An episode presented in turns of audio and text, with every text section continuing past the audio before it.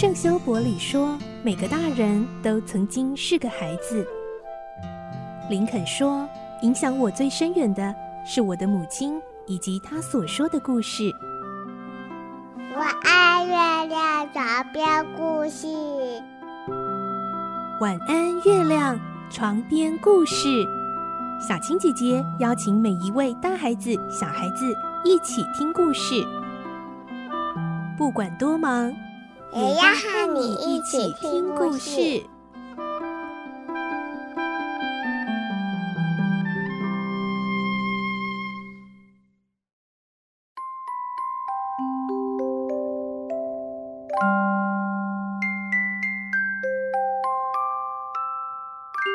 晚安，欢迎你和我们一起听故事。我是小青姐姐，我们继续来听孤雏类的故事。今天是第五集，我们会听到奥利弗被赶出救济院，送到棺材店老板那里当学徒。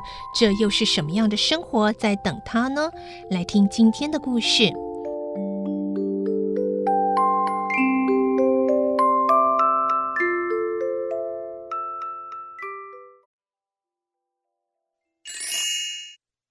除类第五集：棺材店的徒弟。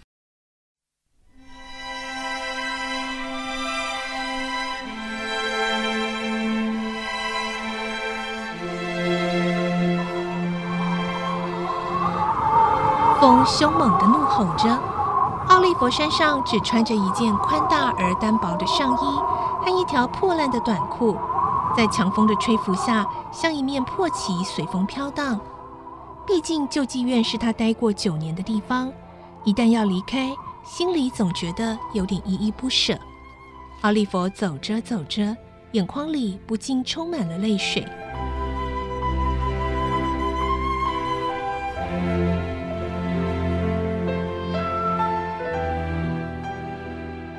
走了一段路，奥利弗回头张望那已远离的救济院，他想。那些曾与自己共度漫长岁月的朋友们，现在一定正埋头舔食碗底的饭渣。走在奥利弗前面的邦布尔嘴里不停的唠叨：“真是令人讨厌的小鬼！这次送他去棺材店当学徒，我倒希望他掉进自己绝好的墓穴里。”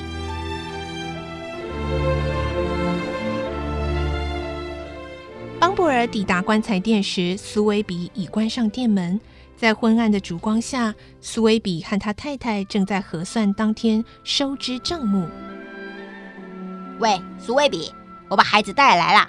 邦布尔拉开嗓门说：“那这是给你的五英镑赏金。”苏威比接过赏金，数过之后，才把眼光投在奥利弗身上，说。哦，就是这个小孩吗？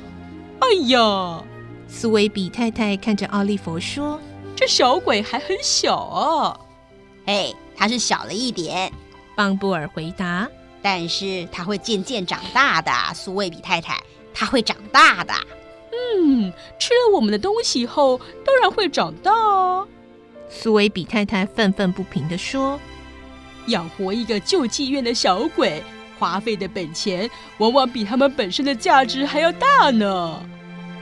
接着转身向奥利佛喝道：“喂，瘦小鬼，你叫奥利佛吧，到厨房去。”说完就推着奥利佛下楼梯，走到一间又潮湿又黑暗、充作厨房用的地下室，里面坐着一个衣衫褴褛的女佣。我说夏绿蒂呀。斯威比太太说：“给他一些喂狗的东西吃吧。那畜生一早跑出去，到现在还没有回来，大概用不着那些食物了，就拿来给救济院的小鬼吃吧。”奥利弗一听到有吃的东西，眼睛突然亮了起来。所谓吃的东西，只是一堆连狗都不屑一顾的骨头和皮，可是这对奥利弗来说，已是一顿丰富的美食。因为奥利弗从来没有吃过肉类的食物，苏维比太太目睹他狼吞虎咽的情形，心里突然泛起了一阵强烈的厌恶感。你吃饱了吗？苏维比太太问。在他旁边已没有丝毫可吃的东西。奥利弗点点头，表示吃饱了。跟着我来。苏维比太太带着奥利弗爬上楼梯，走到凌乱的工作场所。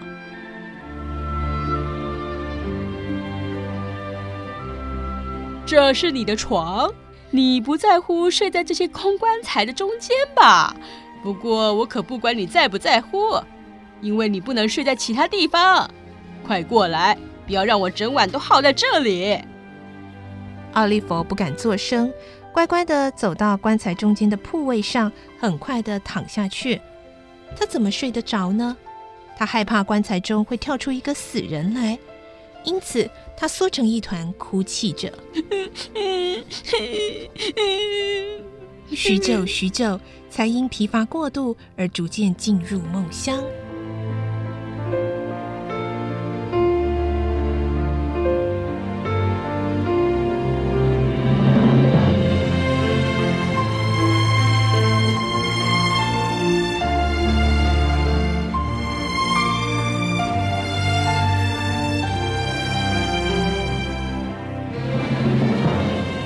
第二天早晨，奥利弗被一阵猛烈的踢门声惊醒了。开门！再不开，可要把门踢破了。门外的声音十分粗暴，吓得奥利弗赶紧从铺位上跳起来，踉跄地走向大门，用颤抖的手把门打开。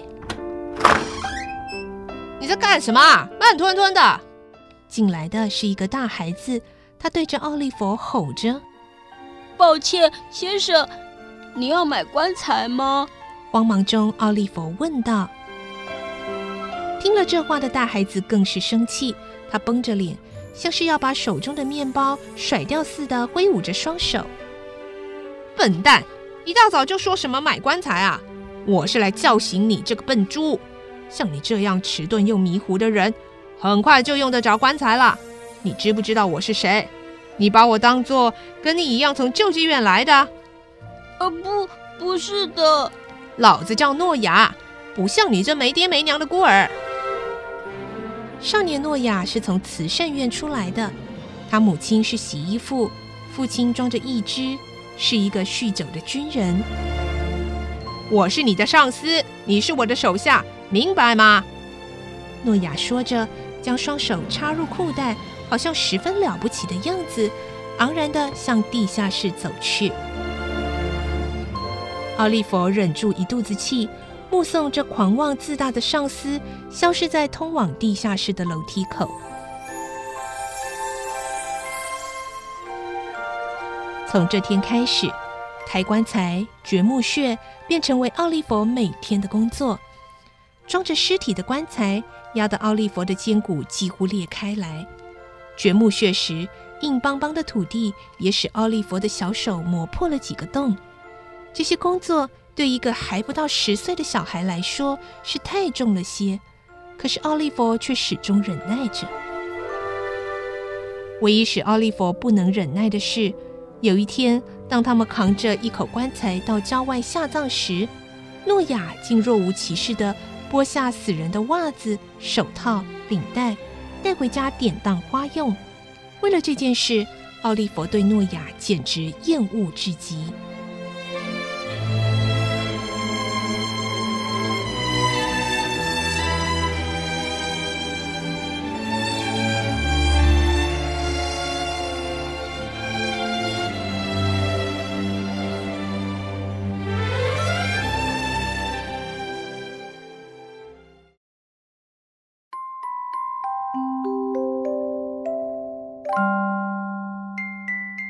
嗯，看来在棺材店的生活也是非常的辛苦，而且在未来还不知道会面对什么呢。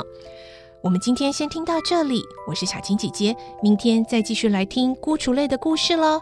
晚安，拜拜。小朋友要睡觉了，晚安。